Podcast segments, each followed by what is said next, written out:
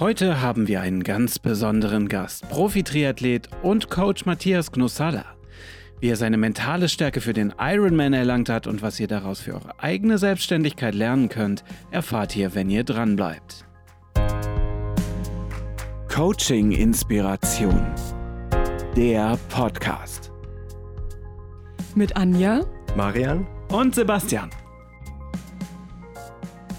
Auch heute in dieser Folge starten wir wieder mit einem inspirierenden Zitat. Wer nicht weiß, wohin er segeln will, für den ist jeder Wind der falsche. Lucius Anaios Seneca. Ja, und damit herzlich willkommen zu unserer nächsten Folge. Heute mit einem ganz besonderen Gast, mit Matthias Knussalla. Er ist internationaler Speaker, professioneller Iron Ironman-Triathlet, Bestseller-Autor von Boost Your Business zweifacher Unternehmensgründer, TV-Experte, deutscher Meister als Coach und Weltbestzeitenhalter und hat in 40 Ländern trainiert und Wettkämpfe abgehalten. Ja, vielen Dank, dass du heute da bist, Matthias. Vielen Dank. Ja, ganz, ganz, ganz herzlichen Dank an euch, Anja und Marian, dass ich dabei sein kann. Ja, vielen herzlichen Dank. Vielleicht da auch schon mal so direkt die erste Frage, die mich da total interessiert hat. Als Profi-Triathlet, da ist ja, ist man ja schon auch wirklich diesen Extremsituation ausgeliefert. Wie kann ich mir das mental vorstellen? Meinst du jetzt eher so in einem Rennen oder meinst du mental so der, der Prozess auf so, einen, auf so einen Wettkampftag hin? Finde ich beides spannend. Also ich hatte jetzt an dieses große Rennen in Hawaii zum Beispiel gedacht, wo man da acht Stunden den Elementen ausgesetzt ist. Aber gerne auch also, beides. Generell ist es ja immer so, so, ein, so eine Vorbereitung auf so eine, auf so eine Langdistanz- oder Ironman-Rennen ähm, die läuft in der Regel äh, acht, neun, zehn Monate. Und ähm, wenn ich nach einer Saisonpause dann so einsteige in die Vorbereitung, denke ich auch jedes Mal wieder, boah, also diese Distanz, wie willst du das denn schaffen? Und klar, die Vergangenheit zeigt, du hast es immer wieder geschafft, aber es rückt dann echt immer so wieder in weite Ferne. Und ähm, du erarbeitest dir durch das Training dann, die Einheiten werden nach und nach länger, es wird intensiver, deine Zeiten werden besser und so weiter. Erarbeitest du dir Selbstbewusstsein wo du dann irgendwann sagst, hey, ja, ich schaffe es und ich glaube, ich kann das schaffen und ich glaube, ich kann es auch in dem Tempo schaffen, in dem ich mir das vorstelle. Und dieses Selbstbewusstsein, das kommt ähm, durch das Training. Das heißt, du hast wirklich diese acht, neun Monate oder beziehungsweise zehn Monate, die dich dann sozusagen in diesem Glauben bestärken, dass du das wirklich schaffen kannst und das ist dann auch so das Entscheidende, was dich durch so einen Wettkampf bringt? Oder wie kann ich mir das vorstellen? Genau, wenn du, du hast natürlich so Schlüsseltrainingseinheiten und wenn ich jetzt mal einfach so eine Trainingseinheit skizziere, wo ich weiß, okay, wenn ich die vernünftig schaffe, das ist so, so sieben, acht Wochen vor so einem Rennen, das sind ähm, ungefähr fünf Stunden Rad, wovon man dreimal eine Stunde in der Intensität des Rennens später fährt. Und direkt, dann wechselt man direkt zum Laufen ähm, und läuft dann einen Halbmarathon, wovon die eine Hälfte im Wettkampftempo ist. Und wenn du so eine Einheit schaffst, und ähm, am nächsten Tag dann noch eine lange Radausfahrt von fünf oder sechs Stunden schaffst, wenn du diese Kombination in zwei Tagen vernünftig schaffst, ohne dafür tagelang Pause im Vorfeld machen zu müssen, dann macht das was mit dir. Und dann kommt dein Selbstbewusstsein wieder und sagt, hey, wow, okay, so viel mehr ist es ja gar nicht mehr im Rennen. Und das mit natürlich ein bisschen Erfahrung hilft dir dann auch, ähm, den Glauben an dich zu bekommen, diese Rennen dann so schaffen zu können.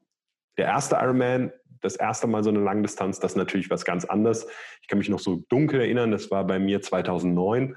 Ähm, da bist man natürlich total aufgeregt und fragt sich ständig, oh Gott, warum mache ich das? Wieso, wie soll ich das schaffen? Und, und, und. Das ist voll normal. Deshalb, wer, wer das zum ersten Mal machen will, hey, ähm, vielleicht ohne Zielvorgabe beziehungsweise eine zeitliche Zielvorgabe lieber einfach nur schaffen. Und wenn ihr doch so ehrgeizig seid und habt eine Zeitvorgabe, dann erzählt sie vielleicht keinem, sondern schreibt sie auf einen Zettel, legt sie bei euch in die Schublade und dann guckt ihr mal nach dem Rennen drauf was daraus geworden ist. Was war damals dein Warum? Wieso hast du dich entschieden, es zu machen? Ich, also meine Geschichte ist so, dass ich schon als, als, als, als Jugendlicher, mein Vater ist sehr sportbegeistert, da habe ich mit ihm immer Fernsehen geguckt. Und der eine oder andere kennt hier so ARD und ZDF, äh, die bringen ja so Sportzusammenfassungen, so ein Sportkompakt immer. Da habe ich mal den Ironman auf Hawaii gesehen. Da hat damals ein Deutscher gewonnen. Da habe ich gedacht, das ist ja Wahnsinn. 3,8 Kilometer Schwimmen, 180 Kilometer Radfahren und dann ein Marathon. Und mein Vater hat immer gesagt, ja, das ist das Schwerste, was man machen kann im Sport. Ich habe gedacht, wow. Und viele, viele Jahre später, so als, als ich dann Sport studiert habe, ähm, habe ich gesagt, du musst mal irgendwas Cooles machen. Hier, ich war gerade an der Schulter verletzt, ich habe Basketball gespielt und davor ein bisschen Fußball. Ich war nie richtig gut in den beiden Sachen. Ich dachte, jetzt, da meldest du dich doch mal für so einen Ironman an und da trainierst du mal und irgendwie, vielleicht kannst du das schaffen. Und dann bin ich bei meinem ersten Ironman 1122. geworden. Und ich war sowas von stolz. Ich habe gedacht, wow. Ja, also ungefähr 50 Prozent der Leute waren schneller bei der, in Frankfurt beim Ironman und 50 Prozent waren langsamer. Und dann habe ich nach dem Rennen gedacht, ey, jetzt trainiere, jetzt weiß ich ja, wie das so ungefähr funktioniert, jetzt trainiere ich mal ein bisschen besser. Und dann war ich im nächsten Jahr äh, schon, naja, so anderthalb Stunden schneller. Dann habe ich ein Jahr später gesagt, jetzt trainierst du noch ein Jahr. Und dann wurde ich noch schneller. Und dann habe ich gesagt, noch ein Jahr. Und ja, nach so äh, fünf Jahren hatte ich dann geschafft und habe mich für die, für die Weltmeisterschaft qualifiziert, damals noch bei den Amateuren. Und äh, war dann auch vorbei. Und im darauffolgenden Jahr bin ich dann ähm, zum Profis gewechselt. 1122. Das war der Anfang, genau. Nicht schlecht. Da vielleicht nochmal die Frage, um da zurückzukommen. Wie bist du in diesen Rennen mit Rückschlägen umgegangen? Also, wenn man das das erste Mal macht, stelle ich mir vor, dass das ganz schön hart ist, oder? Also klar, beim ersten Mal ist es hart, aber ähm, das wird nie leichter, in Anführungszeichen, weil man wird nur schneller. Das heißt, beim ersten Mal finde ich es rückblickend betrachtet sogar leichter, weil man ist so unbekümmert für mich war ja völlig egal, was alle anderen machen. Ich habe mich nur auf mich fokussiert und konzentriert und wenn ich, wenn es mir unangenehm oder ich mich schlecht gefühlt habe, dann habe ich halt einen Ticken langsamer damals gemacht auf dem Fahrrad oder beim Laufen. Wenn du dann irgendwann bei den Profis bist, und dann sind, ist wichtig, was machen die anderen, wie kann ich reagieren, äh, gerade wenn der neben mir merkt beim Laufen, ich leide, dann beschleunigt er noch, um mir noch mehr in Anführungszeichen, um sich abzusetzen, ich leide noch mehr, wie reagiere ich mental darauf. Das heißt, der Druck, war nachher viel höher als am Anfang. Und ähm, das ist, finde ich, wichtig zu wissen. Und diese Rückschläge, also bei meinen allerbesten Rennen, diesen, diesen Mann auf der Schulter, der sagt, hey, mach ein bisschen langsamer, hey, gib doch auf, dann hören die Schmerzen auf, hey, der ist immer dabei. Und auch bei meinen allerbesten Rennen äh, drückst du die Stimme immer wieder runter. Oder du weißt, dass sie kommt und du hast passende Strategien ähm, mental, die du auch im Training probiert hast, wie du damit umgehst und sagst, hey, erstmal bis zur nächsten Laterne und dann bis zu der Ecke und so weiter. Und so geht es immer Schritt für Schritt und irgendwann ist das Rennen dann vorbei. Und diese Momente, wenn man sich selber überrascht, über diese Ziellinie zu laufen, das ist ein Gefühl, was nur schwer beschreibbar ist. Also ich, ich komme aus dem Ballsport und ich weiß, wie es ist, ein Tor zu schießen. Ähm, viele fragen mich dann immer, hey, Fußball, da hat man doch auch so Glücksgefühle, wenn man ein Tor schießt. Ja, klar. Aber das ist natürlich hier eine ganz andere Nummer. Aber natürlich hat diese Nummer auch eine ganz andere Vorbereitungszeit. Wie hast du es dann immer geschafft, dich darauf so vorzubereiten? Also wenn du dann wieder einen Wettkampf hinter dich gebracht hast, ich denke mal, dann bist du wahrscheinlich direkt wieder gestartet und hast dann überlegt, ne, den nächsten mache ich auch wieder mit. Hattest du dann zwischendurch auch mal so Tiefs, dass du so dachtest, oh Gott, warum habe ich mich jetzt wieder angemeldet? Ja, also in den ersten Jahren, als ich noch als Amateur gestartet bin, da war ich so nach einer kurzen Pause nach dem Rennen, war ich schon wieder total heiß und habe mich direkt wieder fürs nächste Jahr angemeldet und gedacht, ich wusste schon, was ich jetzt wieder besser mache im Training und, und, und. Aber bei den Profis ist das natürlich dann schon ein bisschen anders. Ne? Ich habe den Sport schon viele Jahre gemacht und ich weiß, ein Moment, der war, der war ganz spannend, wenn ich mal positiv formuliere. Ich, hab, ich bin ein schwacher Schwimmer und ich habe den ganzen Winter wie irre an meiner Schwimmtechnik und an meiner Schwimmgeschwindigkeit gearbeitet. Und das erste Rennen, ähm, das war ein Rennen in Malaysia, Ironman 73 Malaysia. Ich glaube, es war das Jahr 2015. Und die gesamte Weltelite ähm, aus, von den Australiern und Neuseeländern und so weiter, die waren alle am Start. Alles super Schwimmer, weil natürlich viel mehr Zugang und so weiter. Und ich war sicher, ich komme da irgendwie mit. Ich habe so hart den ganzen Winter hier in unseren Hallenbädern trainiert. Und dann war das Rennen, und zwar 31 Grad Wassertemperatur. Das war ich in keinster Weise irgendwie ge gewöhnt. Und so nach 400 Meter im Wasser, ich bin viel zu schnell losgeschwommen, habe ich gemerkt, ey, also ich habe gekocht. Und ich habe mich irgendwie dann noch so an Land geschleppt und habe mich davon auch nicht erholt. Und auf dem Fahrrad nach acht Kilometern wurde es mir schwummerig. Und dann habe ich mich, dann bin ich im Rennen an die Seite rangefahren und da war so eine Bushaltestelle. Dann habe ich mich an diese Bushaltestelle gesetzt und habe bestimmt eine halbe Stunde lang Athleten und Athleten und Athleten vorbeifahren sehen und habe natürlich mit mir gerungen mental, was ich jetzt mache. Und ich habe zwar dieses Rennen dann noch irgendwie fertig gemacht und keine Ahnung auf welche Position dann, aber äh, danach wollte ich aufhören mit dem Sport weil das war so ein Rückschlag, so viele Monate, so hart trainiert und dann ist überhaupt nichts mehr rumgekommen. Aber wie es dann so ist, habe ich dann gesagt, naja gut, so willst du jetzt auch nicht aufhören, mach doch erstmal weiter. Und zum Glück kam zwei Monate später das nächste Rennen in Frankreich, in, in der Provence, Ironman 73 Exo-Provence. Und da bin ich dann Fünfter geworden bei 70, 80 Profis, also ein tolles Ergebnis ähm, mit dem Teilnehmerfeld. Ja, und dann war die Motivation wieder voll da. Also niemals aufhören, wenn, äh, wenn man sagt, ja, unfinished business, wenn das noch nicht beendet ist, dann hey, weitermachen. Hast du dir denn dann direkt ein Ziel gesetzt, als dieses, dieser eine Rückschlag quasi mal da war, wo du vielleicht nicht ganz so gut warst? Wie hast du es da geschafft, da rauszukommen und zu sagen, gut, in Frankreich, da mache ich es besser? Ich glaube, ich, es besser zu machen, ähm, das war ja relativ leicht, weil schlechter konnte es nicht mehr werden. Und ich habe in Frankreich, da war ich halt einer der Außenseiter und habe auch selber gesagt, hey, in dem Teilnehmerfeld, da sind so viele große Namen dabei.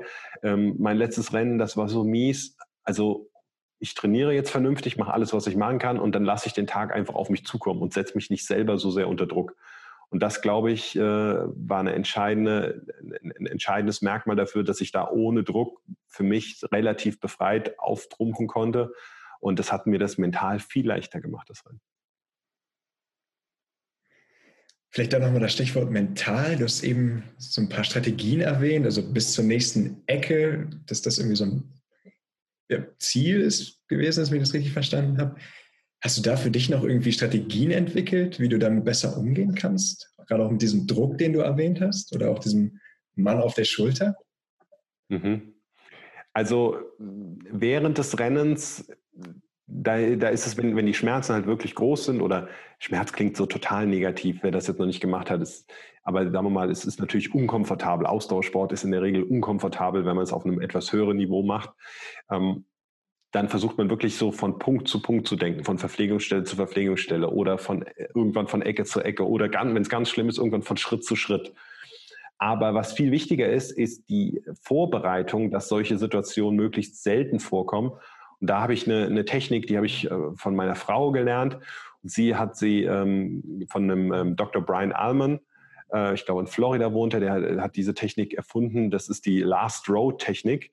Ähm, da stellt man sich das Ganze wie so ein Film vor. Also man, mein Langdistanzfilm möglichst detailliert gehe ich da rein, wie alles abläuft, wie ich mich verhalte und und und. Und äh, wie als wäre ich im Film. Und danach betrachte ich denselben Film aus Reihe 15. Ja, und in Reihe 15 sitzt so ein bisschen der Kritiker, der immer mm, und meckert und so und, mm, und ich versuche den Film mir anzugucken, wie diese Person, dieser Kritiker in Reihe 15 das macht.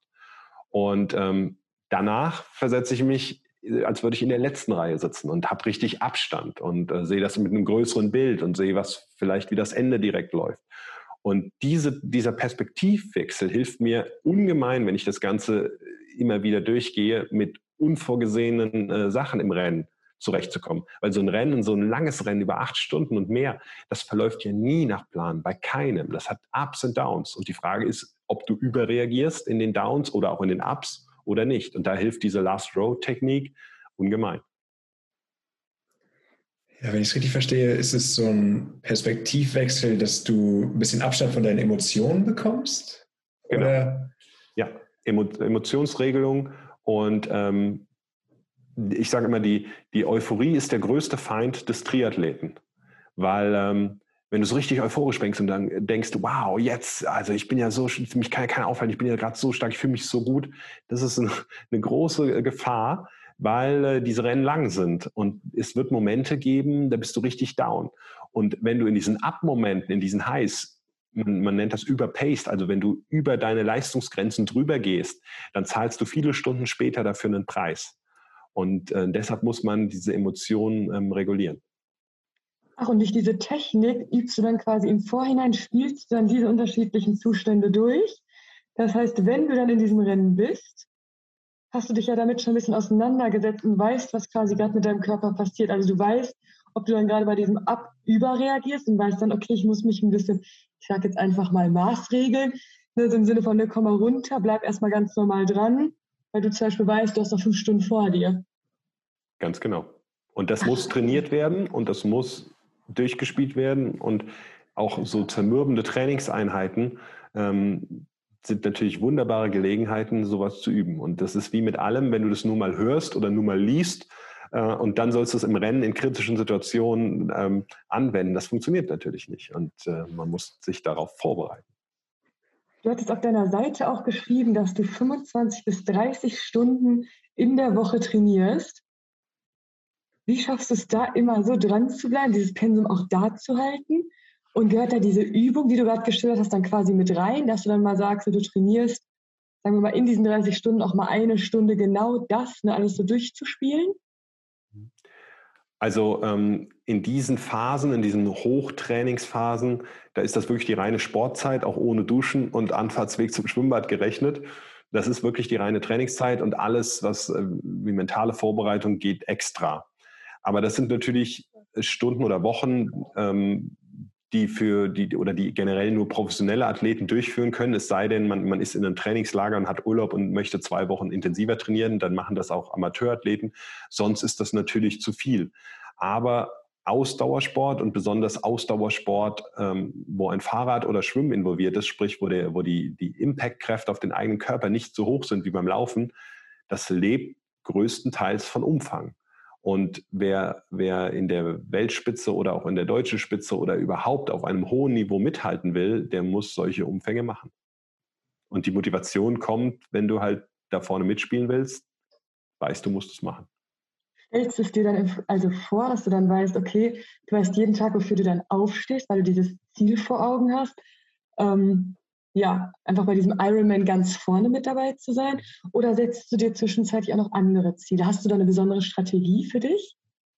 Also ich habe immer ein, ein, ein, großes Ziel, ein sehr großes Ziel. Damals zum Beispiel, als ich angefangen habe, war das Ziel, irgendwie mal nach Hawaii zu kommen.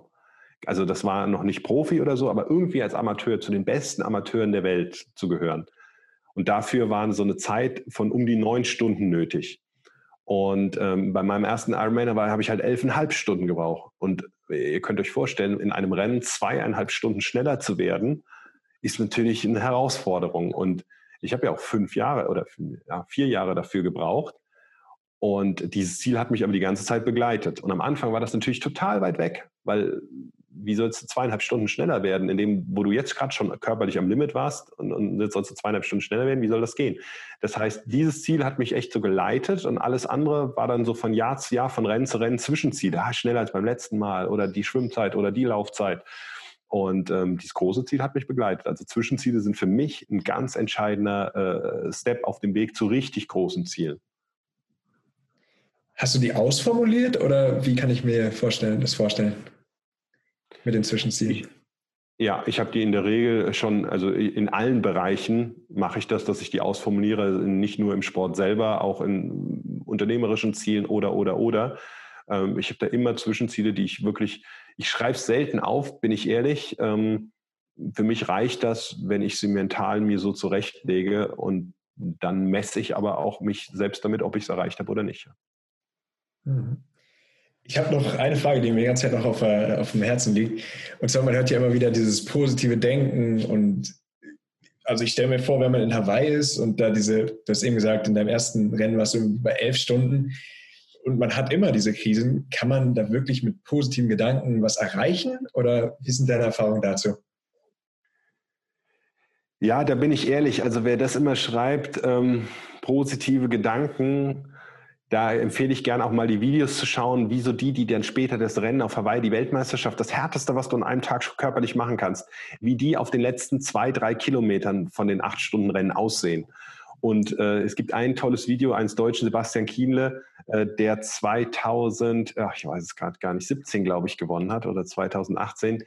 Und da brüllt er seine äh, mittlerweile Frau dermaßen an auf den letzten Kilometern, weil sie ein, er wollte einfach die Abstände nach hinten wissen, weil er solche Schmerzen hatte und natürlich viel langsamer äh, gelaufen ist als, als äh, zuvor in dem Rennen. Und er brüllt sie an und ich kann das so gut nachvollziehen. Das macht er ja nicht, um, um ihr eins auszuwischen oder, frustlos zu werden. Er ist einfach so am Limit und so körperlich am Ende, dass er gar nicht mehr in der Lage ist, eine normale Konversation zu führen oder normal emotional auf irgendwas zu reagieren. Und das hat natürlich im Hochleistungssport mit Spaß nichts zu tun. Also da muss man auch so ehrlich sein. Und bei meinen größten Erfolgen, ich weiß noch bei, bei einem Rennen in Dänemark, Challenge Dänemark, als ich Zweiter wurde, vor mir der erste zwei Minuten davor, hinter mir der dritte zwei Minuten dahinter, Magenkrämpfe, Schmerzen bis zum sonst wohin. Das hat mit Spaß nichts zu tun in dem Moment. Der Spaß kommt, wenn du es nachher über die Ziellinie bringst. Und ähm, das ist auch der Unterschied zwischen, zwischen Leistungs- oder Hochleistungssport und Amateursport. Ja, wenn, wenn ich jetzt, wo ich nicht mehr ganz diese Rennen auf dem Level mache, wenn ich, wenn ich da jetzt äh, mal ein bisschen weniger trainiere oder mal äh, das eine oder andere Rennen auslasse, dann ist das völlig okay, weil ich das nicht mehr machen muss. Damals musste ich es aus meiner Sicht machen. Zumindest musste ich so machen, wenn ich das Spiel so spielen wollte. Und das Spiel für mich hieß oben mitspielen. Und dann ist da Spaß während eines Rennens begrenzt. Verstehe. Das heißt, der Spaß kommt dann, wenn du diese Ziellinie hinter dir gebracht hast, den Erfolg verbucht hast. Und der Spaß kommt auch im Training. Wenn man so einen Trainingstag mit fünf, sechs, sieben Stunden, wenn man den gut absolviert hat, man liegt so zufrieden abends im Bett. Das kann man, das ist schwer nachzuvollziehen, wenn man das noch nie gemacht hat. Es gab sicher Momente in Trainings, da hätte ich für eine Cola 100 Euro bezahlt, weil ich irgendwo auf den Philippinen bei 40 Grad und nichts zu trinken und völlig unterzuckert. Ähm, aber wenn du es dann irgendwie geht's immer und wenn du dann irgendwann abends in dem Bett liegst, es ist so ein befriedigender Moment und der ist mit wenig im Leben wirklich zu vergleichen. Und du hast ja eigentlich, du hast weder Tausende von Euros gewonnen, noch hast du dir tolle Sachen gekauft, noch hat dich dein Kind umarmt oder sonst was. Und trotzdem liegst du total zufrieden in deinem Bett. Und das ist, da ist Sport so eine, so eine ehrliche Sache. Und Sport, gerade im Ausdauerbereich, immer mit diesem Kampf gegen sich selbst, oder Kampf ist so ein doofes Wort, aber mit dieser Challenge gegen sich selbst, ähm, ist da ein, ein, ein, toller Lehrmeister für Demut. Die, die äußeren Einflüsse, also die, die gewinnen immer. Ne? Also egal, was du dir vornimmst, egal wie gut du bereit bist, das Rennen wird dir alles abverlangen. Immer. Und es ist egal, ob es auf Hawaii bei totaler Hitze ist oder dieselbe Distanz. Ich habe ein Rennen in Wales gemacht bei Regen und Glätte und allem. Das war unglaublich. Ähm, die äußeren Einflüsse, die setzen dir zu. Und ähm, da kannst du so selbstbewusst und, und, und ähm, motiviert an der Startlinie stehen. Du wirst deine Momente haben, wo du innerlich ja, mit dir abcheckst, will ich das, kann ich das? Oder gewinnt hier die Strecke und die, die Umwelteinflüsse? Wahnsinn.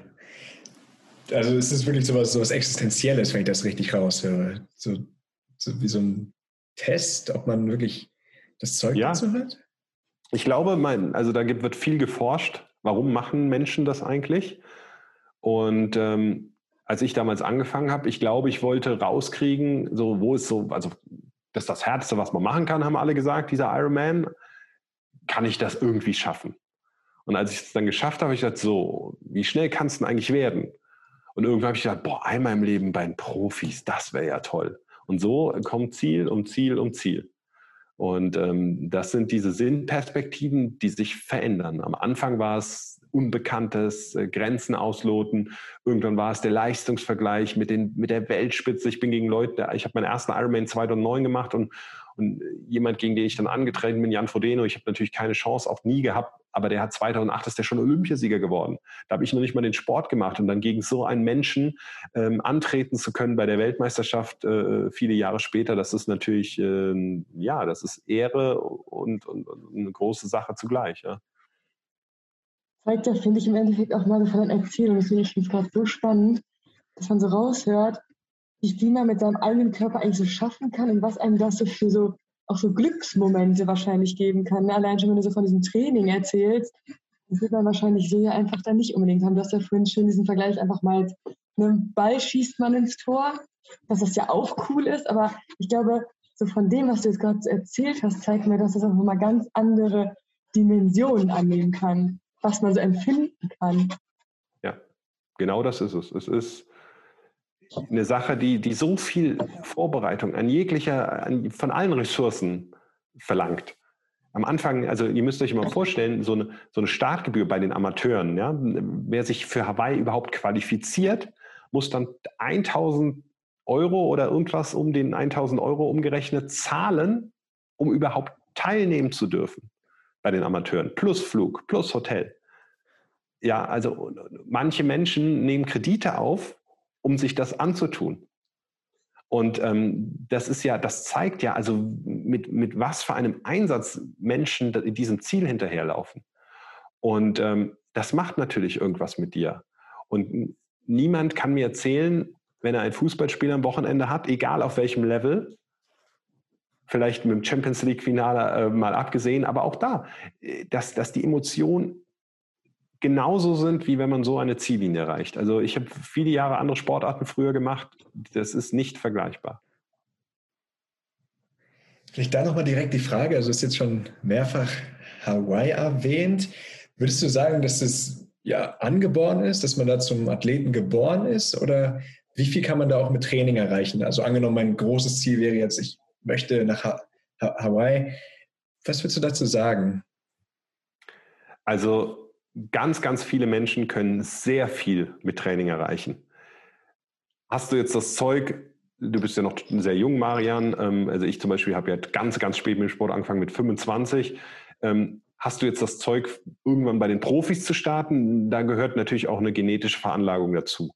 Äh, das ist eine Frage. Aber kann man als gesunder junger Mensch trainieren, um einen Ironman zu schaffen? Auf jeden Fall. Und vielleicht ist der talentierteste Mensch äh, im, genetisch gesehen irgendwo Pizzabäcker und weiß es überhaupt nicht, dass er die perfekte genetische Veranlagung hat, um Weltspitze zu werden, ähm, in einem Sport, den er gar nicht kennt. Das ist natürlich äh, die andere Frage. Und wir alle kennen zum Beispiel Michael Phelps. Dieser Mann, das ist ja mittlerweile äh, sportwissenschaftlich oft genug beleuchtet, dieser Mann ist für Schwimmen geboren. Von seinen Winkeln, von seinen Körperverhältnissen, all das. Dieser Mensch ist ein, der ist dafür geboren, nach, nach, nach den Gesetzen der Physik. Und äh, so gibt es natürlich Menschen, die prädestiniert sind, Ausdauersport zu machen oder gerade Triathlon oder vielleicht auch reine Läufer. Jemand, der ein reiner Läufer ist, äh, ist nicht prädestiniert, einen Ironman zu machen.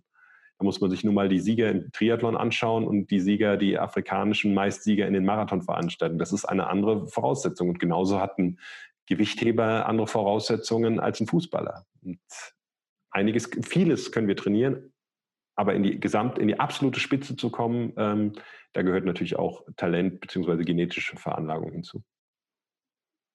Im Endeffekt finde ich es einfach ganz spannend, sagst du ja auch, ne, man kann es trainieren. Wenn wir es einfach mal auf andere Bereiche betrachten, oder beziehen, ist es ja auch eigentlich so, dass wir Menschen ja oft eigentlich gar nicht wissen, was so in uns steckt, was wir eigentlich rausholen können. Und man irgendwie vielleicht sagt, boah, das, ne, hast du auch gerade gesagt, vielleicht ist der beste Triathlet vielleicht irgendwie gerade ein Pizzabäcker. Und vielleicht auch einfach so dieser Ansporn, vielleicht auch so dieser Mut, ne, das hast du am Anfang ja auch gesagt, einfach mal machen, erstmal ohne Zeit. Und wenn wir es vielleicht jetzt auf so einen anderen Kontext beziehen, uns selbst einfach mal was so zuzutrauen, zu wagen, einfach mal sich so zu spüren und zu gucken, ja, was liegt einem denn vielleicht auch eigentlich? Ja, da würde ich dir total recht geben mit. Dieses Start Unready ist etwas, was, was mich total bewegt, aber den Mut überhaupt, dieses Start Unready-Prinzip sozusagen durchzuführen, der ist bei mir durch diese Entwicklung im Sport gekommen. Ich war weder besonders selbstbewusst, noch besonders strukturiert, noch besonders zielstrebig bis 25. Aber durch diese Entwicklung im Sport hat sich das bei mir komplett geändert. Und seitdem weiß ich, was man erreichen kann, wenn man sich vorbereitet, was man erreichen kann, wenn man äh, konstant bei einer Sache bleibt, wenn man motiviert zu, zu Werke geht. Und für mich war der Sport der perfekte Lehrmeister. Und egal, was ich jetzt als Unternehmer oder, oder, oder versuche. Ich bin optimistisch, selbstbewusst und, und gehe die Sache an, wohl wissend, dass es Rückschläge gibt, wohl wissend, dass Gegenwind kommt, wohl wissend, dass es wahrscheinlich eine Zeit lang dauert wird, bis ich die Ziele erreiche. Und das kann ich jedem nur wirklich raten. Und dafür muss es kein Ironman sein, aber ähm, irgendeine eine, eine Grenze, und sei es im Sport, äh, vielleicht ein Halbmarathon oder ein Marathon oder eine, eine, eine, eine Bodenseedurchquerung beim Schwimmen oder was einem auch immer ein bisschen liegt oder interessiert, einfach dieses dieses Ziel zu setzen und irgendeine Grenze mal zu, zu überwinden. Der Sport ist einfach da ein schöner Parameter, weil man es relativ leicht messen kann, ob man es geschafft hat oder nicht. Und das ist wichtig, wenn man sich Ziele setzt. Man muss wissen, habe ich es jetzt erreicht oder nicht. Ich sage, ich will reich sein, was ist das für ein Ziel? Das ist kein Ziel, das ist ein, ein Wunsch oder ein Traum. Aber ich, ich kann es ja nicht sagen. Ne? Ich kann es weder einem erklären, noch kann ich es messen. Würdest du dann sagen, wenn man mit dem Sport beginnt, ne, weil du ja gesagt hast, kann man gut messen, dass man dadurch auch Motivation auf andere Bereiche übertragen kann, also auch zum Beispiel auf den Unternehmenskontext, dass man irgendwie sagt, dadurch ist man irgendwie motivierter. Würdest du da sagen, da ist irgendwie so eine Verbindung? Ganz klar. Also für, für mich war der Sport ein Lehrmeister, aber ähm, wenn man merkt, dass man in etwas besser wird und wenn man merkt, im Sport kannst du es halt messen. Du, du machst einen Triathlon und du brauchst am Anfang elf Stunden und dann brauchst du nur noch zehn und dann brauchst du neuneinhalb und du brauchst neun, dann weißt du, hey, ich werde ja besser. Also ich muss mich nur anstrengen, entsprechend eine Strategie zusammenstellen oder zusammenstellen lassen, die durchführen, konstant einige Jahre dabei bleiben, mit Rückschlägen umgehen, trotzdem weitermachen und hey, ich bin auf einmal gut. Und genauso musst du das auch unter der unternehmerischen Welt machen. Ich muss immer schmunzeln, wenn ich äh, Startups sehe und, und Leute sagen, ich mache das jetzt in ein Jahr und dann mache ich äh, drei Millionen Umsatz und im nächsten mache ich zehn Millionen Umsatz und Jeff Bezos hat das doch auch so gemacht. Ähm, da muss ich schmunzeln. Ähm, klar gibt es Menschen, die, die, die schnellere Sprünge machen, die größere Sprünge machen, natürlich, aber wenn ich mich doch Step by Step verbessere und, und, und kleine Ziele setze und die erreiche und dann weiter und dann weiter, aber konstant dabei bleibe, dann ist Verbesserung, die stellt sich automatisch ein. Und ich, ich glaube wirklich, dass die meisten Menschen überschätzen, was in einem Jahr geht, aber echt unterschätzen, was in drei oder fünf Jahren geht. Und dann ist die Frage, wie motiviert bist du und wie lange bleibst du dabei? Du hast da gerade eben, finde ich, was Spannendes angesprochen mit dieser Grenze überwinden. Und äh, du hast ja auch dieses, dein, ja, dieses Unternehmerische angesprochen. Und du bist ja auch selbst da tätig, für diejenigen von euch, die es jetzt vielleicht noch nicht wissen. Äh, du hilfst ja auch Leuten, in die Selbstständigkeit zu gehen. Wie kann ich mir das vorstellen? Ist es dann ähnlich wie, wie im Sport, dass du hilfst, diese Strategie aufzustellen, die man dann über drei oder fünf Jahre durchzieht? Oder wie, wie kann ich mir da den Ansatz vorstellen? Ja, da kam so ein bisschen, ich mache das mit meiner Frau zusammen. Ich war äh, ja schon immer äh, selbstständig, erst dann als Sportler. Also ich habe nach dem Studium bin ich dann mehr oder weniger zum, zum Profi-Triathlon gewechselt und habe dann mein erstes Unternehmen 2015 gegründet, ein Revolution Training Coaching Unternehmen im Ausdauersport. Wir coachen weltweit Athleten im, im Ausdauersport mit einem Team von mittlerweile elf Leuten. Und meine Frau war in den Anfängen Beamtin und ähm, hat später dann äh, parallel Erwachsenenpädagogik studiert und sich weitergebildet und ist dann ähm, als Organisationsberaterin gestartet und hat den äh, Beamtenstatus komplett verlassen. Das ist ja auch eine Sache, die äh, in Deutschland nicht so üblich ist. Und demnach wurden wir natürlich ganz oft angesprochen, hey, wie habt ihr euch denn selbstständig gemacht? Ähm, wie funktioniert das denn und was habt ihr gemacht? Und ähm, da haben wir irgendwann gesagt, hey, das bringen wir mal zu Papier und äh, schreiben ein Buch drüber und, und, und interviewen Leute, die das ganz erfolgreich gemacht haben. Und dann haben wir damit angefangen zu sagen, hey, wenn jetzt jemand zu uns kommt, dann schauen wir uns, wo will er selbstständig werden? Ist es ein Dienstleistungsbereich? Ist es ein Startup? Ist es produzierendes Gewerbe? Was hat er? Was bringt er mit? Und wir gucken, wo die Person ansetzt. Bei manchen fangen wir an und wählen gemeinsam die Rechtsform. Ähm, andere sind schon viel weiter und es geht um Marketingstrategie, um Budgetplanung, um, um ein mittelfristiges Ziel, was er in drei bis fünf Jahren erreichen kann. Und ähm, da ist es, glaube ich, einfach wichtig, wie auch im Sport. Du misst oder du guckst, wo ist die Person, die dir gegenüber sitzt, also wo steht sie im Leben oder in ihrem, in dem Fall unternehmerischen Leben und wo will sie hin und was bringt sie mit? Und da hat jeder ein anderes Tempo und einen anderen Ansporn und, ein, glaube ich, ein guter Berater, ein guter Coach setzt da an, sich mit der Person zu beschäftigen und geleitet die dann so ein bisschen ähm, durch den Prozess. Was wären dann so Parameter, wo du sagst, an denen machst du das irgendwie fest von den Zielen drei bis fünf Jahre? Mhm. Gibt es da irgendwie so wiederholende, wo du sagst, so, das kann man öfter mal vielleicht anwenden? Also das richtet sich natürlich komplett danach, ähm, in welcher Branche man sich zum Beispiel selbstständig macht. Aber so ein klassisches Ding ist immer so Marketingbudget. Ne? Also die meisten in ihren unternehmerischen Tätigkeiten in der Selbstständigkeit wollen irgendwas verkaufen, sei es eine, eine Dienstleistung, sei es ein Produkt oder was auch immer. Und äh, jeder, der selbstständig ist oder jeder, der mal gegründet hat oder vielleicht auch Angestellter ist, kann sich denken, dass das am Anfang natürlich Geld kostet, was investiert werden muss. Und ähm, Marketingbudget ist eigentlich nie da. Und immer wenn ich dann Menschen frage, wie viel, wie, wie sieht denn dein Marketingbudget aus? Wie viel hast du dafür zurückgelegt? Äh, ja, nix. Oder 500 Euro oder 1000 Euro. Wie wollen wir denn die Sichtbarkeit erzielen, die wir brauchen, um dein Produkt, Schrägstrich Dienstleistung, Schrägstrich whatever, zu vermarkten, an den Mann zu bringen, wenn wir kein Geld in die Sichtbarkeit investieren können? Und ähm, das ist so einer der, der, der, der Stellschrauben, an dem man, glaube ich, am Anfang so ein Bewusstsein bei der Person schaffen muss, hey, das ist essentiell.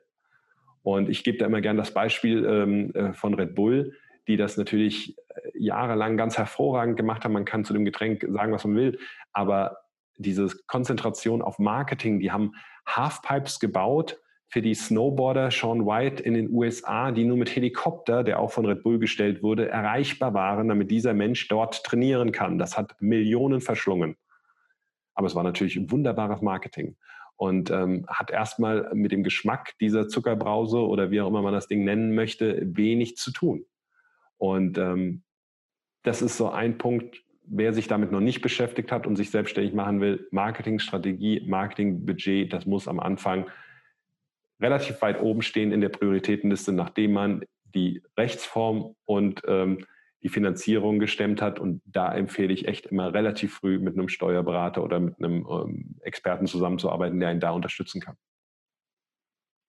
Cool. Und dann machst du quasi daran fest, ne, je nachdem, hast du wahrscheinlich andere Parameter, dann, dass du dann sehen kannst, ob eine Person durch diese Marketingstrategie wahrscheinlich dann erfolgreicher wird. Ja, es gibt ja diesen einen tollen Spruch, 50 ähm, Prozent des Marketings ist erfolgreich. Leider weiß man nicht, welche 50 Prozent. Ähm, man, man, merkt ja relativ schnell und heutzutage kann man es ja, wenn man jetzt im Dienstleistungsbereich ähm, bleibt, gut messen. Also man, man, man investiert in Werbung, sei es Social Media Werbung, in Klickzahlen und so weiter. Dann kann man einerseits sehen, was da passiert und dann kann man sehen ähm, im Dienstleistungsbereich, wie die Auftragslage ist, verbessert die sich und und und und eine Kombination von einem guten äh, digitalen Geschäft, teilweise auch mit guten Offline-Sachen. Wir haben zum Beispiel bei einem Kunden, gerade fand ich spektakulär, der relativ ländlich wohnt, ähm, äh, Personal Trainingsbereich. Da machen wir, haben wir eine riesige Plakatwerbeaktion gemacht mit richtig witzigen Plakaten, die in der ganzen Region aufgehängt werden. Dieser Mensch hat nur lokale Kunden so toll es ist, wenn er in Hamburg digital bei anderen Menschen äh, bekannt ist, er möchte da wenig machen, er möchte lokal als Personal Trainer Fuß fassen. Und ich fand das toll, was man damit machen kann. Also auch mal wieder so ein bisschen drüber hinwegzudenken über das, ha, es geht nur noch um Social Media. Stimmt auch so nicht. Oft ist so eine Hybridlösung, zum Beispiel zwischen digitalen und lokalen ähm, Marketingmaßnahmen sehr sinnvoll. Wenn ich das richtig raushöre, dann ist auch das wieder so eine Grenze überwinden, ne? dass man so diese Klischees, die man vielleicht hat, auch da ja, nochmal einen Schritt weiter geht. Das stimmt, auf jeden Fall. Also ich glaube, auch äh, hier ist es für viele ähm, ein Mindset-Thema. Also erlaube ich mir, den und den Preis für meine Dienstleistung zu, zu nehmen. Ähm, ich glaube, viele Menschen, ich höre das immer wieder, ja, ich bin so unglücklich in meinem Angestelltenverhältnis, das ist so schlimm. Da sage ich, ähm, ja, wie alt bist du denn? Ja, 27. Und dann habe ich gesagt, ja, dann ändere doch was. Ja, nee, ist ein sicherer Job. Ja, dann wird es schwierig. Da muss man an seinem Mindset arbeiten. Und ähm, nicht jeder ist für die Selbstständigkeit geboren und nicht jeder muss sich selbstständig machen. Aber äh, manche Menschen hält diese anstrengende innere Arbeit, nenne ich das, äh, wirklich zurück, größere Ziele oder andere Ziele zu verfolgen, obwohl sie es gerne würden und obwohl sie es gerne machen würden. Und ähm, auch da muss man sich mit beschäftigen. Und vielleicht schafft der ein oder andere dann sein Mindset dahingehend zu verändern, ähm, dass vielleicht auch eine berufliche Veränderung möglich ist, sei es ein Jobwechsel, sei es der Sprung in die Selbstständigkeit. Aber ich regelrecht allergisch wäre ich da, wenn Leute sagen, ja, ich habe nur noch 18 Jahre bis zur Rente. Ja, herzlichen Glückwunsch. Aber ähm, was gibst du denn solchen Leuten mit, die genau das sagen? Ja, aber es ist ein sicherer Job. Weil ich denke, es gibt bestimmt ein paar Zuhörende, die sich jetzt bestimmt genau in deinem Szenario wiedergefunden haben und fragen sich jetzt, okay, aber wie kommen sie da jetzt raus? Also erstmal versuche ich da immer so ein bisschen auf die logische Art und ähm, wir schreiben wirklich mal Zahlen auf. Ne? Wie viel, wo liegen die Fixkosten? Wie viel muss im Monat reinkommen für diese Person? Hat sie schon Kinder? Hat sie einen Hauskredit? Hat sie andere äh, Verpflichtungen? Wie viel muss reinkommen, damit das Leben so weitergehen kann? Und ähm, dann versuche ich im weiteren Schritt auch mal aufzuzeigen, was ist denn dieses Worst-Case-Szenario? Du machst dir sich jetzt selbstständig mit deiner Dienstleistung und hast jetzt in den ersten sechs Monaten keine einzige Einnahme. Null Euro. Was passiert denn jetzt? Was ist das Schlimmste, was dir passieren kann in unserem Land? Dann fangen die ersten schon an zu sagen, ja, hm, ja, hm, ja, muss ich vielleicht vom Staat Unterstützung bekommen. Wirst du obdachlos, wirst du auf der Straße sitzen, wirst du nichts mehr zu essen haben. All diese Sachen passieren in unserem Land nicht. Dem einen oder anderen mag das jetzt zu plump sein, aber wirklich sich mal darauf zu fokussieren, okay, was ist Worst-Case-Szenario? Und dann überlegst du dir mal ein, zwei Strategien, was du machen kannst, um dieses Worst-Case-Szenario abzuhalten. Und wenn du auf darauf, wenn du all deine Energie darauf verwendest, dieses Worst-Case-Szenario abzuwenden, na dann wird doch schon das alles so ein bisschen in eine Perspektive ähm, gelenkt. Und wenn du dann in der Selbstständigkeit hoffentlich einer Sache nachgehst, für die du brennst, die du wirklich, die du wirklich gern machst, dann wird sie mittel- und langfristig auf jeden Fall auch zu, zu einfach zu, zu mehr Gewinn, zu mehr Ertrag führen, weil du einfach für diese Sache brennst, weil du dich ganz anders einbringst. Und es ist egal, ob du im Sport das machst, ob du äh, Schauspieler, das sind alles Berufe, wo man erstmal sagt, oh, da ist ja der Verdienst total schwierig. Ja, aber wenn du dafür brennst, dann bist du auf einem anderen Level und dann machst du das anders. Und dann bin ich überzeugt davon, und ich habe so viele Beispiele, dass du auch nachher ähm, finanziell besser zurechtkommst. Und wenn dir das noch nicht hilft, dann, dann gerade wenn es so, äh, zum Thema, ja, aber ich habe ja gar keine Altersvorsorge, dann frage ich mich immer, wie, wie ein Staat, der 80 Millionen Menschen versorgen soll in Sachen Altersvorsorge, der kann also besser für dich Einzelnen sorgen als du selbst. Du, du musst nur einen versorgen. Der Staat 80 Millionen. Und du traust dem Staat bei 79 Millionen XXXX mehr zu als dir selber mit einem. Hut ab, der Staat muss ja echt klasse sein. Also, ne, da, wenn man es selber nicht drauf hat, dann, dann sucht man sich auch da Unterstützung. Und wenn man so diese Parameter mal so ein bisschen abklopft, und auch da ist eine Art von Mindset-Thema nötig und, und innere Arbeit, aber dann kann der ein oder andere vielleicht wirklich die Chancen sehen und die Risiken ein bisschen beiseite legen. Und du sagtest auch gerade, nicht für jeden ist Selbstständigkeit was. Wie findest du das heraus? ob da jetzt mal so ein bisschen für gemacht ist oder wo du so merkst, ach nee, der sollte doch lieber angestellt bleiben? Also der erste Schritt ähm, ist natürlich, wenn Leute bei mir sitzen, sitzen sie ja, also sie finanzieren ja dieses Projekt, indem sie meine Beratungsleistung schon honorieren. Das heißt, sie geben schon mal Geld aus, um überhaupt darüber zu reden. Das heißt, die meisten Menschen davor kriege ich gar nicht mit die Leute, die, die bei mir sitzen, die, die sind ja motiviert schon. Die wissen nur noch nicht wie und die brauchen eine Lenkung, die brauchen Steuerung. Und ähm, da muss ich teilweise sogar vielleicht ein bisschen bremsen. Das heißt, ähm, wenn Leute noch total unentschlossen sind, ob sie das wirklich machen sollen und so weiter, ob sie ob sie dafür gemacht sind. Das ist, glaube ich, ein, ein Schritt vorher. Da geht es dann wirklich mit einem, mit einem Karrierecoach, Mindset-Trainer, was auch immer, darum zu schauen, okay, bin ich dafür geschaffen, ein Leben äh, dahingehend einzuführen, dass ich nicht weiß, wie viel jeden Monat auf den Euro reinkommt. Jemand, der einen Beamtenstatus im öffentlichen Dienst ist, der weiß, der kann, glaube ich, über Jahre ja hervor, äh, vorrechnen, wenn alles so und so sich weiterläuft, was jeden Monat reinkommt. Für mich ist das ein, ein eine wirklich grausame Vorstellung, zu wissen, was ich in 22 Jahren und drei Monaten und zwölf Tagen verdiene. Ähm, das nimmt doch so ein bisschen die Spannung für mich, wenn wir es jetzt einfach nur von der finanziellen Seite sehen. Genau, geschweige denn, dass ich mich ausleben kann, dass ich auch meine Tätigkeiten verändern kann. Und ähm, wenn aber diese Sachen Tätigkeiten verändern und, und äh, sich selbst ausprobieren, wenn diese Wörter schon Unbehagen bei dir auslösen, dann stelle ich in Frage, ob du für die Selbstständigkeit ähm, gemacht bist. Was ich gerade ganz spannend finde, ist vielleicht auch so ein bisschen dieser Übergang. Du sagst gerade Grenzen ausprobieren, einfach mal sich selbst ausprobieren, ist im Endeffekt auch genau das, was du gemacht hast mit dem Ironman. Sich ausprobieren, die Grenze wieder überschreiten. Und ich finde, das ist eigentlich gerade ein schöner Übergang wieder Thema Sport, ne? aber auch Thema, ist man für die Selbstständigkeit geschaffen, als auch da wieder Grenzen ausprobieren, mutig sein, ne? wenn man jetzt eine Lust darauf hat. Ich denke mal, der Ironman wird ja auch nicht für jeden was sein, aber das ist ja genau dieses Thema, glaube ich, so einfach mal selbst in sich so zu spüren und zu gucken, ne, ja, vielleicht bin ich ja genau der Typ dafür. Mhm. Ja. Richtig cool. Also klar, schnupper doch rein und, und, und egal was es ist. Also auch wenn jemand in einem Angestelltenverhältnis ist, vielleicht Vielleicht kann er im, in, mal Urlaub nehmen und mal irgendwo bei einem Bekannten reinschnuppern, der vielleicht ein kleines Startup hat oder irgendein Praktikum machen oder was auch immer. Also äh, auch in so eine Welt mal einzutauchen und es mal zu erleben oder wenn es um Sportlichen geht, hey, dann vielleicht gibt es gibt ganz kurze Triathlons, 750 Meter Schwimmen, 20 Kilometer Rad und 5 Kilometer Laufen. Das ist die kürzeste äh, Form eines Triathlons. Ja, wenn ich mich zwei als gesunder Mensch zwei Monate darauf vorbereite, dann komme ich bei sowas ins Ziel. Und dann merke ich schon, ist das was oder denke ich eigentlich die ganze Zeit, was eine Scheiße und danach auch noch. Ne, wenn das, dann, hey, dann ist vielleicht eher äh, Eishockey was für dich oder was auch immer. Aber ähm, ich finde es immer doof, wenn Leute vornherein Sachen abtun und haben es noch nie probiert. Und man muss so ein bisschen reinschnuppern und dann, wenn man dann sagt, hey, das ist ja also diese Ungewissheit da mit der Selbstständigkeit, das ist nichts für mich. Nein, dann fühlst du dich vielleicht ein bisschen bestärkt in deiner Entscheidung, in einem Angestelltenverhältnis zu bleiben.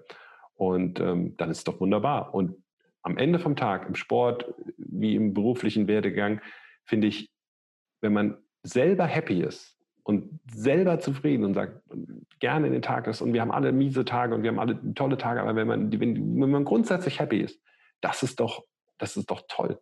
Also wir, wir leben hier in Mitteleuropa, wir kriegen alles in die, in die Wiege gelegt. Und wir selber, wir können wirklich uns überlegen, gehen wir rechts, gehen wir links. Wenn sind wir links gegangen, können wir trotzdem zurückgehen und nochmal rechts gehen. Das haben wir, diese Möglichkeiten haben wir alle. Und dann zu sagen, ach, immer nur meckern und das möchte ich nicht und das möchte ich nicht, ich kann mich nicht entscheiden, das finde ich immer doof. Und deshalb probiert lieber und start on ready und äh, schau, ob das was für dich ist. Und wenn du sagst, nee, dann gehst du halt wieder zurück und gehst doch in die andere Tür rein. Also gerade einfach mal so prüfen, ist man happy und sonst einfach mal neue Wege vielleicht einschlagen. Und einer meiner großen ähm, Idole im Sport, äh, Kobe Bryant, der leider viel zu früh tragisch gestorben ist, äh, der hat immer gesagt, do what you love, do it good, money will follow. Und ich habe, äh, das, das, begleitet mich mein ganzes Leben, weil Triathlon, gerade am Anfang, ich war ja noch Amateur-Triathlet, ich habe ich hab zwar zwei Studiengänge abgeschlossen, aber ich bin dann Profi-Triathlet wollte ich werden, äh, ohne Sponsoren, mit Tausenden von Reisekosten jedem Jahr und so weiter. Ähm, das ist nicht wie Fußball, dass man einen Millionenvertrag oder einen hochdotierten Vertrag bekommt. Du suchst dir selber die Sponsoren. Das heißt, du hast nichts und du machst es nur aus Leidenschaft, nur weil du Bock drauf hast und nur weil du es unbedingt willst. Und irgendwann machst du es dann gut. Und irgendwann kommt auch Geld hinein. Und so ist es auch bei der Selbstständigkeit. Und such dir was, für das du brennst, das wo du Bock drauf hast. Und dann ist Arbeiten auch nicht mehr so, wie du vielleicht für dich im Moment Arbeiten definierst. Und dann kann das wirklich größtenteils auch Spaß machen. Ja, sehr cool. Also ich bin gerade schon wieder mega inspiriert. Ich würde auch fast sagen, damit kommen wir auch schon unser, zu unserem Ende unseres Interviews. Ich weiß nicht, Matthias, möchtest du noch vielleicht einen abschließenden Satz für unsere Zuhörenden mit auf den Weg geben, dass sie vielleicht noch mal irgendwie anwenden können oder worüber sie nachdenken sollen? Gerade Thema Happy, ne, das fand ich gerade, hast du super gesagt. Im Endeffekt, wenn sich jemand im Angestelltenverhältnis natürlich wohlfühlt, soll er das ja auch beibehalten. Das ist ja genau das, was wir sagen wollen. Jeder soll das tun, was ihn glücklich macht. Ähm, ja, gibt es doch irgendwie ein abschließendes Wort deinerseits? Also ich bin ja ein großer Fan von Zitaten, womit du auch schon richtig ähm, total mit einem tollen Zitat ähm, das Interview eröffnet hast. Und ähm, es gibt diesen Spruch, wo, glaube ich, nicht ganz klar ist, ob er von Goethe ist, aber ähm, der heißt, Erfolg hat drei Buchstaben. T-U-N. Und äh, was Erfolg ist, das definierst du selbst für dich. Aber fang einfach an und mach mal und probier mal. Und wenn du dann auch noch ein bisschen Energie dabei aufbringst und ein bisschen langfristig dabei bleibst und Spaß hast, dann glaube ich, stellt sich der Erfolg wirklich selbst ein und ähm, dann kann einfach so eine positive Spirale in Gang setzen. Und ich wünsche dir einfach den Mut, das auszuprobieren. Super. Ja, dann sind wir jetzt alle für den heutigen Tag inspiriert. Matthias, vielen Dank, dass du heute mit dabei gewesen bist. Wir hoffen natürlich, dich irgendwann nochmal begrüßen zu dürfen. Ich denke, da gibt es noch einige Themen, auf die wir nochmal genauer eingehen können. Aber ich bin super happy, dass wir hier in dieser Runde wieder zusammengekommen sind. Ganz lieben Dank. Danke dir. Stuck in my mind, they fill my eyes with wonder. Like a storm cloud that's in my heart, it shakes my soul like thunder.